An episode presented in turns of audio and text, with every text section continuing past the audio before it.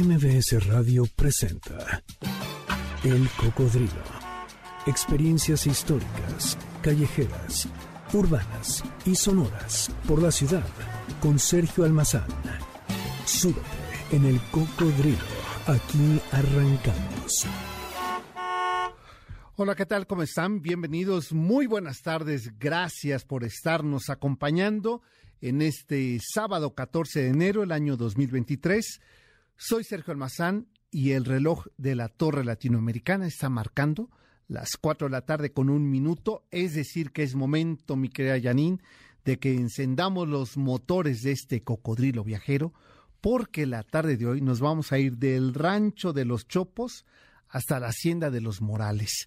Y no, no vamos a recorrer ni sembradíos, ni acequias, sino que vamos a recorrer el mundo sonoro de este país a 150 años de la fundación del Conservatorio Nacional de Música. Aquí arrancamos.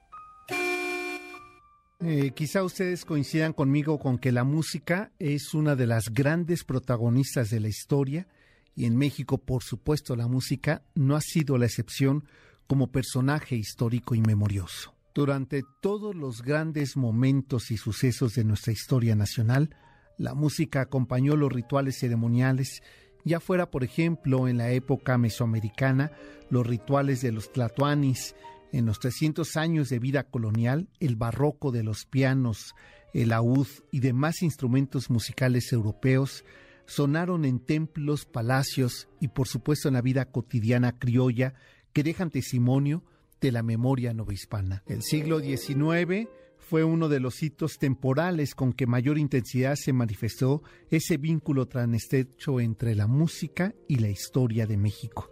Las notas marcaron los sucesos, resuenan con vértigo inaudito, avisándonos los momentos cumbres, álgidos e intensos de nuestra historia de México. En los teatros, en las plazas públicas, en los salones sociales, en las casonas de los barrios aristocráticos, en el campo de batalla, en las grandes esperas de la vida del campamento, en la misa solemne como en las pulquerías, la música fue forjando una sensibilidad, un gusto, una conciencia de nacionalidad que no existía plenamente cuando México se hizo independiente, como bien afirma Edmundo Gorman, ser independiente no significa necesariamente ser libres, y la música fue escenario sensible e intelectual por el cual notables y virtuosos maestros, compositores, músicos e intérpretes construyeron el tan anhelado discurso de identidad nacional lírica. Una vez consumada la independencia de México, eh, comenzaron a formarse asociaciones que ayudaron a la consolidación del nuevo proyecto de nación. En el ámbito musical se desarrollaron tres sociedades filarmónicas. La primera la organizó José Mariano Elízaga en 1825 y su objetivo era formar un coro, una orquesta sinfónica y establecer una academia de enseñanza de música. La segunda de estas sociedades filarmónicas se funda en 1928 y contó con muchos músicos destacados. La tercera y, la de mayor repercusión se llamó Sociedad Filarmónica Mexicana y es fundada en 1866. Tuvo mayor impulso que las anteriores, ya que enseñaban a tocar instrumentos, organizaba reuniones, tertulias, cátedras, conciertos privados y públicos, así como diversos eventos sociales y también gracias a esta organización, a esta sociedad filarmónica, se contó con la revista La Armonía, que divulgaba todo lo referente a la música. El primer antecedente que se tiene del Conservatorio Nacional es la constitución de esta Sociedad Filarmónica Mexicana, fundada un 14 de enero de 1866, es decir, hace 157 años, y fue el propio Aniceto Ortega, Tomás León y otros músicos en cuyas primordiales funciones estaba la fundación de un conservatorio.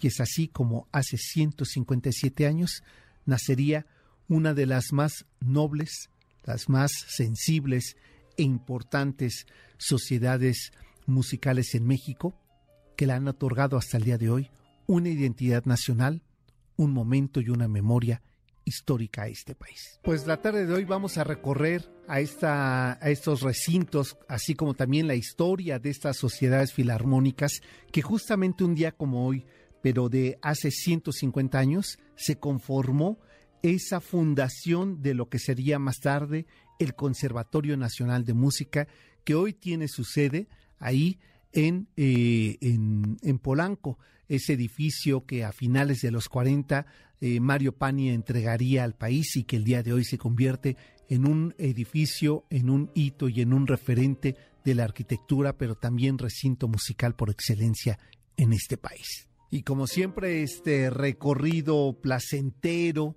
de la música que vamos a hacer el día de hoy no estaría completa sin otros ritmos que el día de hoy nos preparó Janine Montes y que no voy a decir lo que me escribió en el, en el WhatsApp eh, la tarde de hoy, porque resulta un comentario eh, que pone a tono con la semana, ¿verdad, mi querida Janine? Es que eh, Janine siempre está con los temas de moda, con los, y, e incluso el día de ayer en casa me decían, ¿a poco no vas a tocar a Shakira? Pues no voy a caer en esa tentación, porque a decir verdad, no me acaba de convencer el discurso musical eh, misóginón que suena en, en francés, que, que, incluso no voy a ventilar aquí a Janine, que inmediatamente la subió a su Facebook y que la aplaudía.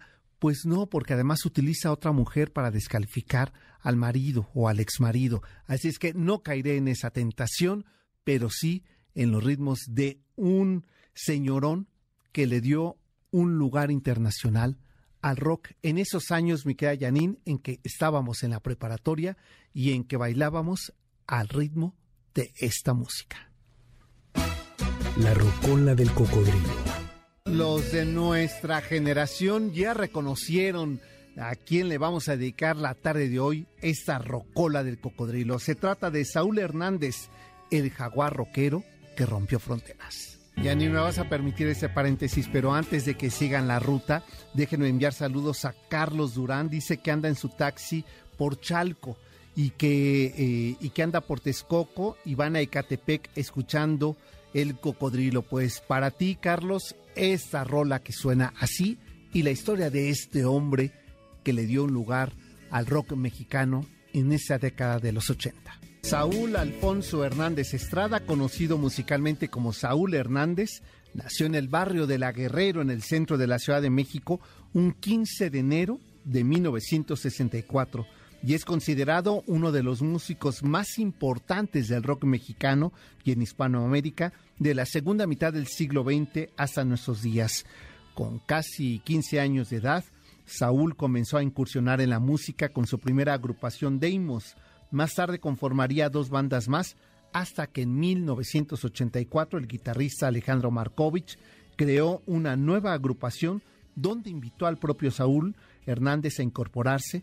Aquella banda se llamó Las Insólitas Imágenes de Aurora a propósito de un cuento que el propio Saúl había escrito. Arrancaba la primera mitad de la década de los 80 y era llamada así la década del rock en tu idioma, de la vida funk de la urbe capitalina y de los grupos musicales que Roger Batra llamó de contracultura, como los llamarían también esos críticos oficiales de las revistas musicales en aquellos años de ruptura y crisis por las nuevas sociedades juveniles disruptivas.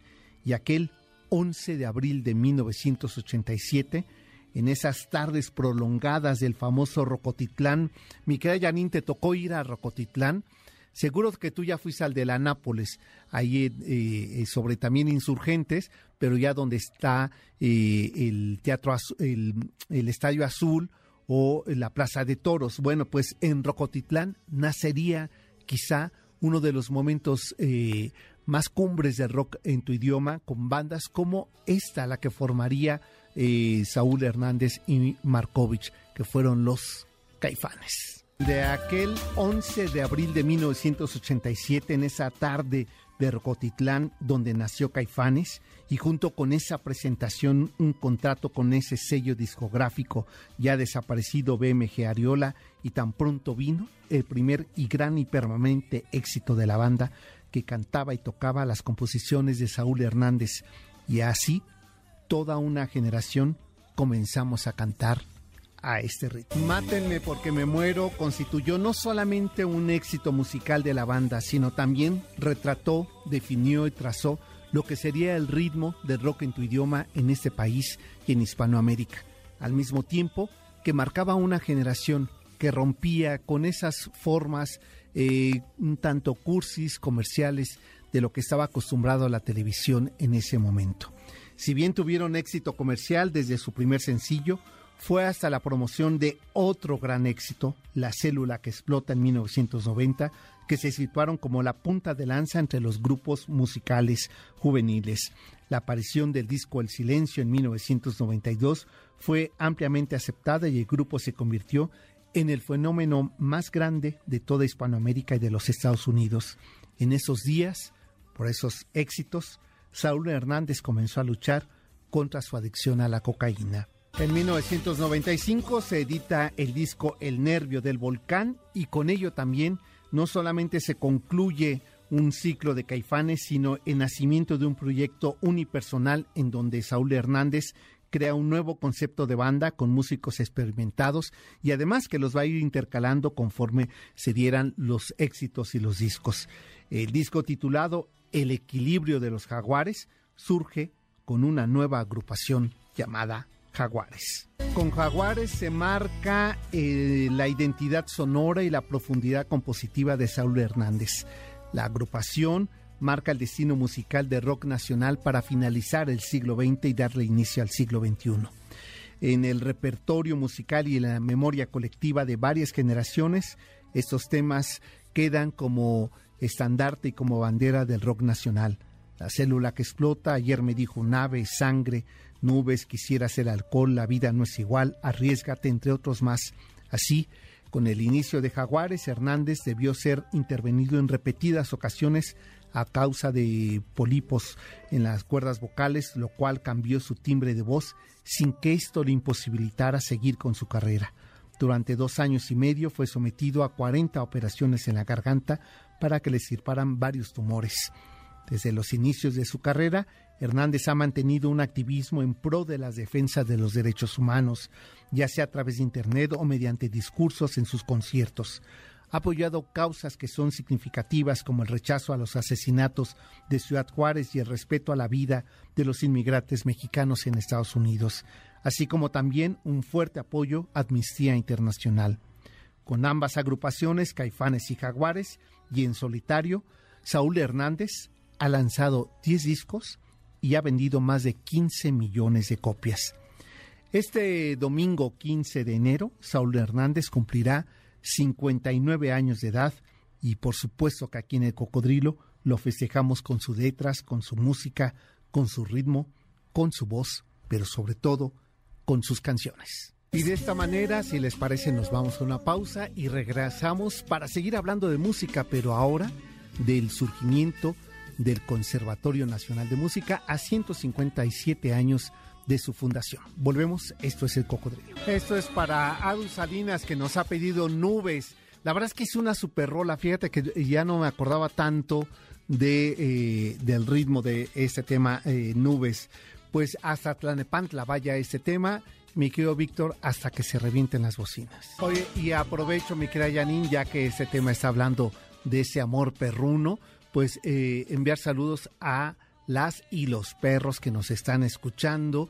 Espero que en tu casa, mi querida Janine, nos esté eh, escuchando eh, tu mascota.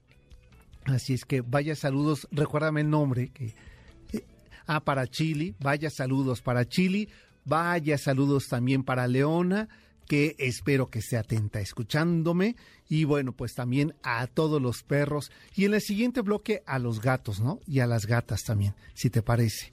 Vamos a ir así sumando en este espacio que es eh, incluyente. Y desde la colonia Anzures nos vamos hasta el casco viejo, hasta el centro histórico, en la primera calle que trazaría, calle eh, que trazó el jumetra Alonso García Bravo, es decir, la calle de Moneda, porque aquí comienza la historia que hoy vamos a recorrer. El primer antecedente que se tiene del Conservatorio Nacional de Música es la constitución de la Sociedad Filarmónica Mexicana, fundada un 14 de enero de 1866, es decir, hace 157 años, y fue fundada por Aniceto Ortega, Tomás León y otros músicos, en cuyas primordiales funciones estaba la fundación de un conservatorio.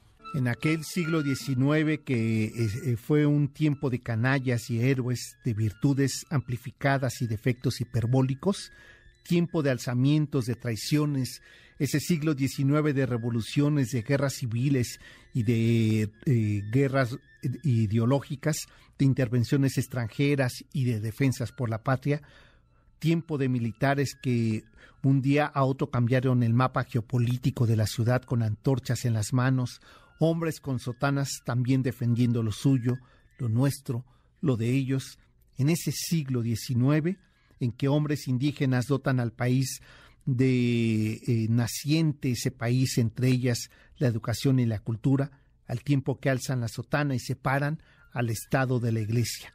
Junto a todos esos momentos que está viviendo este país, junto al discurso articulado con la pólvora y las armas, al mismo tiempo se tejió un discurso de las letras, de las artes. La revolución social se acompañó de la revolución de las ideas, de los ideales, del heroísmo, la palabra, la tinta, la educación. Y ahí, entre todo eso, algo que fue tejiendo esta historia fue la música la música en la vida cotidiana, así como los motivos que propiciaron, que promovieron el establecimiento de una sociedad filarmónica. Los siglos criollos, es decir, entre el 17 y el 18, la Ciudad de México había impulsado el, eh, el piano como parte de los personajes para los salones sociales de la época novohispana. Incluso le había dado oportunidad para que las mujeres aprendieran a leer las partituras musicales que llegaban del viejo continente. Así también los talleres gráficos comenzaron a publicar parte de partituras europeas en la Nueva España. Pero no fue sino hasta la segunda mitad del siglo XIX, ya en épocas del México independiente, que la música se convierte no solamente en un motivo de educación, sino también de inclusión para que las mujeres pudieran así sumarse a la educación superior a través de la música.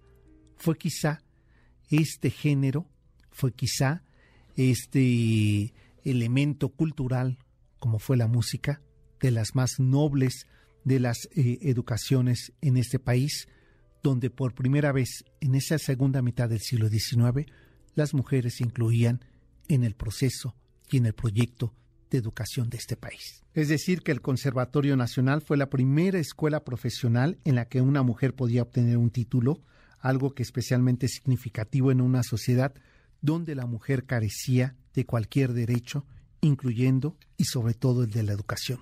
Pero de eso vamos a hablar regresando de la pausa.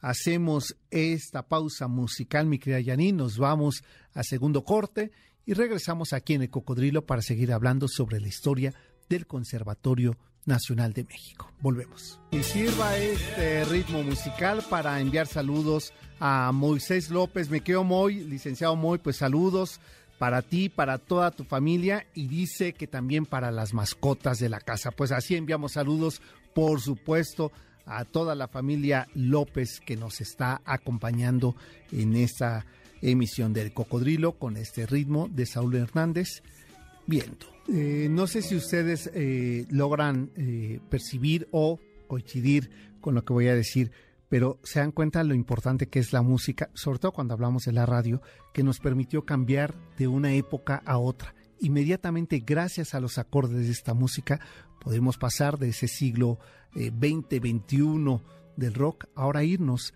a otra época, a ese siglo XIX en que esos aires nacionales empezaban a construir un discurso no solamente ideológico, político, sino también cultural. Y la música, gran personaje y, de gran cuestión social para ese momento.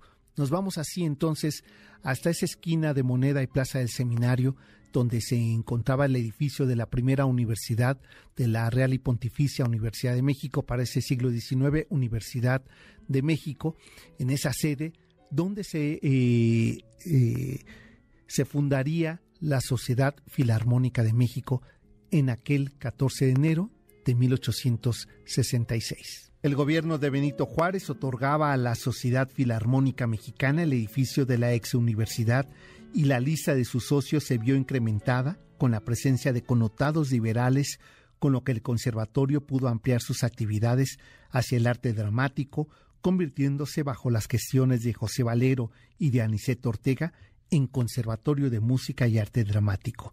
Pero la Sociedad eh, Filarmónica de México se encontró en 1877 con varias dificultades financieras, por lo que el gobierno intervino a fin de nacionalizar el Conservatorio Nacional e integrarlo al sistema educativo del Estado de Mexicano.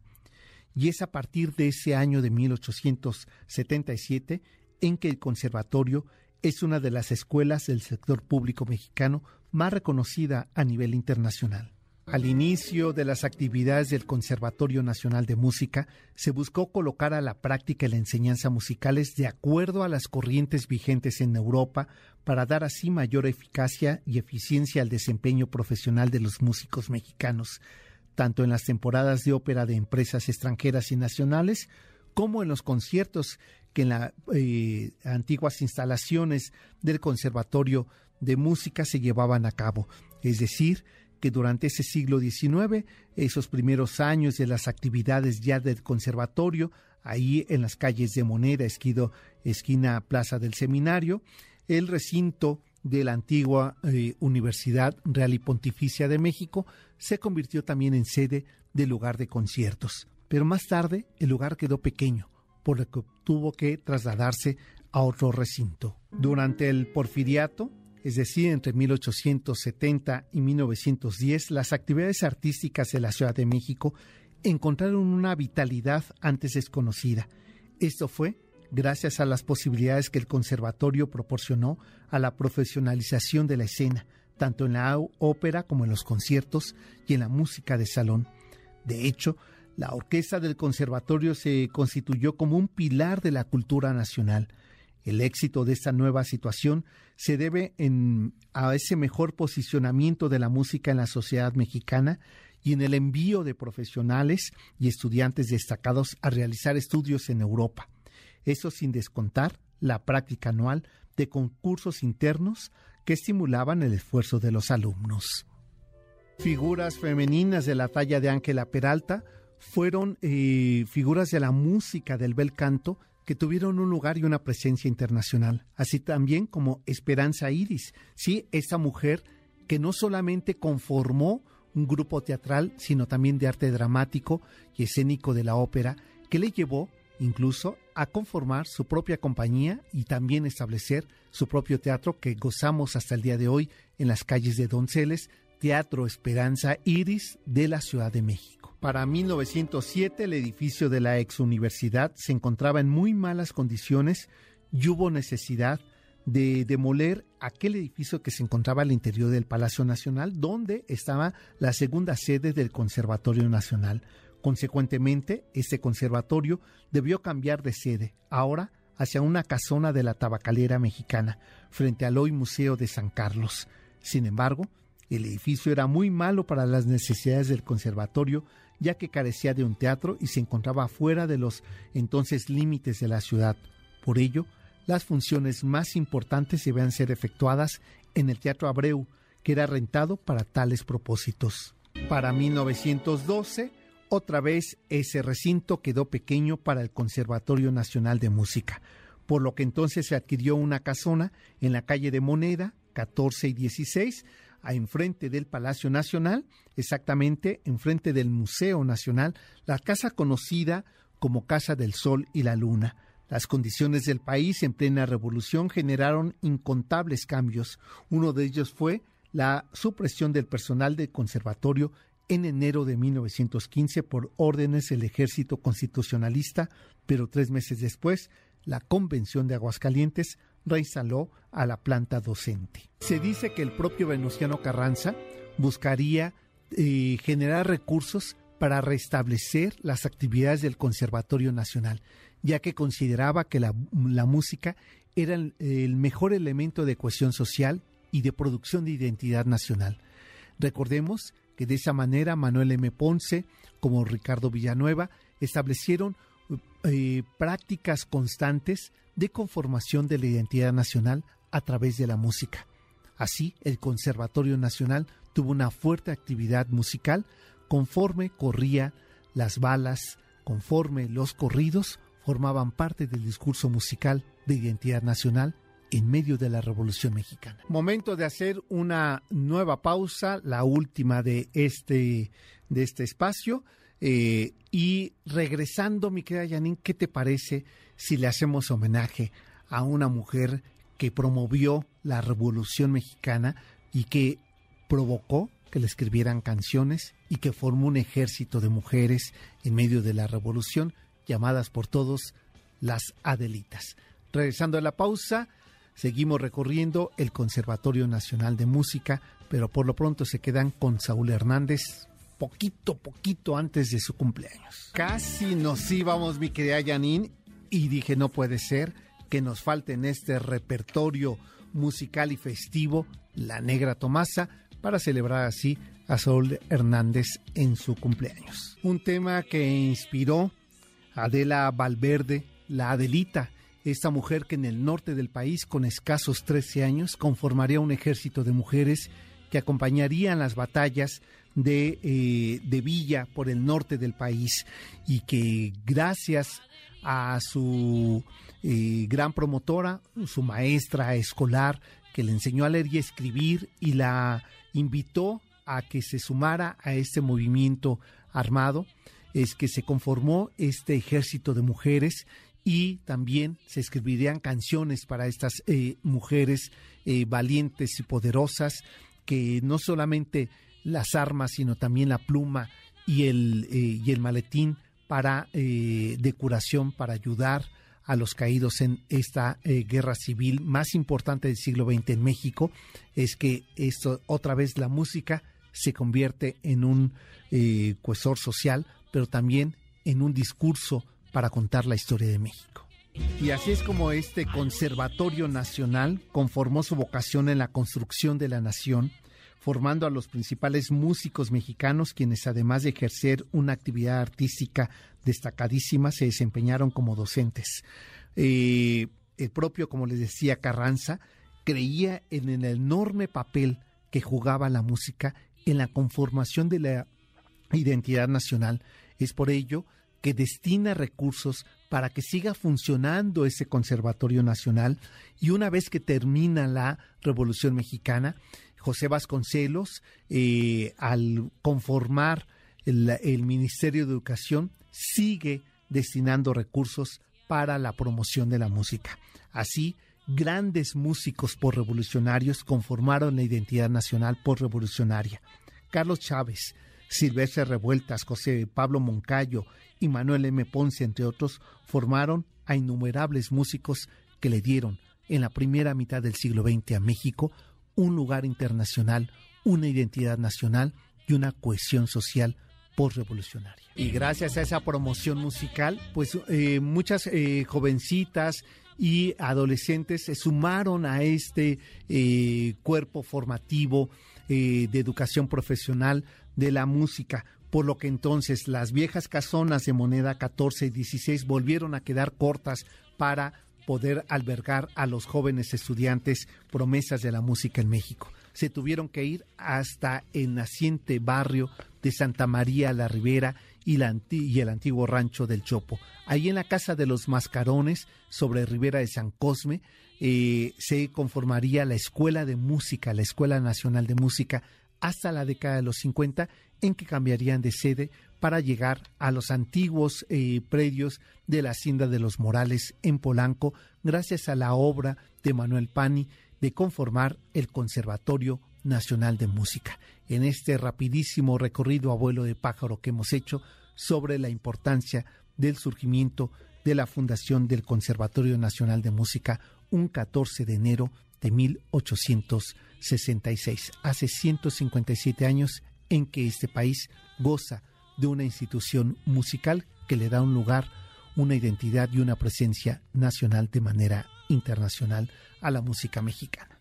En otro momento nos vamos a detener para hablar solamente del actual edificio del Conservatorio Nacional de Música y de la formación musical, incluso con ganas de invitar a algunos músicos, mi querida Janine, para seguir abordando este noble tema que, y hablar de las partituras, de toda esta industria alrededor de la conformación del Conservatorio Nacional de Música. Ocupo estos dos minutos antes de despedirnos para agradecerle a Araceli Arias su felicitación también para ti, eh, Tonatiu Olín, gracias. Dice que por poco y no alcanzaba el programa. ¿Cómo? Pues la invitación es para que también se queden con el doctor Zagal, que esta tarde nos trae algunas anécdotas del imperio de los Habsburgo, anécdotas eh, a nivel internacional, chismes de cama, ¿de qué nos va a hablar? Pues de eso se van a enterar ustedes si se quedan aquí en el banquete del doctor Zagal, que ya está listo todo su equipo con todos sus manteles largos para llevar a cabo este programa. Y eh, más adelante Checo San también les trae parte de la música y por supuesto eh, Chabot que nos trae balones al aire. Así es que una programación variada para que ustedes continúen aquí en la frecuencia de MBS 102.5. Y les recuerdo que todavía pueden inscribirse a nuestro curso de eh, mapas de la Ciudad de México, 700 años de la cartografía de la ciudad eh, mándenme un correo a sergio arroba para que les demos todos los detalles de las inscripciones. Ya fue la primera sesión, todos los lunes de enero a las 6 de la tarde nos conectamos para conocer cómo ha crecido, cómo se ha transformado y cuál es el papel de la cartografía en esta ciudad. Pues nosotros ya nos vamos, ¿verdad, mi querida Janine? Momento de decirles hasta el próximo sábado en punto de las 4 de la tarde. Síganos en nuestras redes sociales, ese Almazán 71, el cocodrilo MBS, así en Facebook, así en Instagram y así en Twitter. Pásenla bien, buen fin de semana y hasta el próximo sábado. MBS Radio presentó El Cocodrilo. Experiencias históricas, callejeras, urbanas y sonoras por la ciudad. Sóbete en el cocodrilo. Nos escuchamos el próximo sábado aquí en MBS 102.5.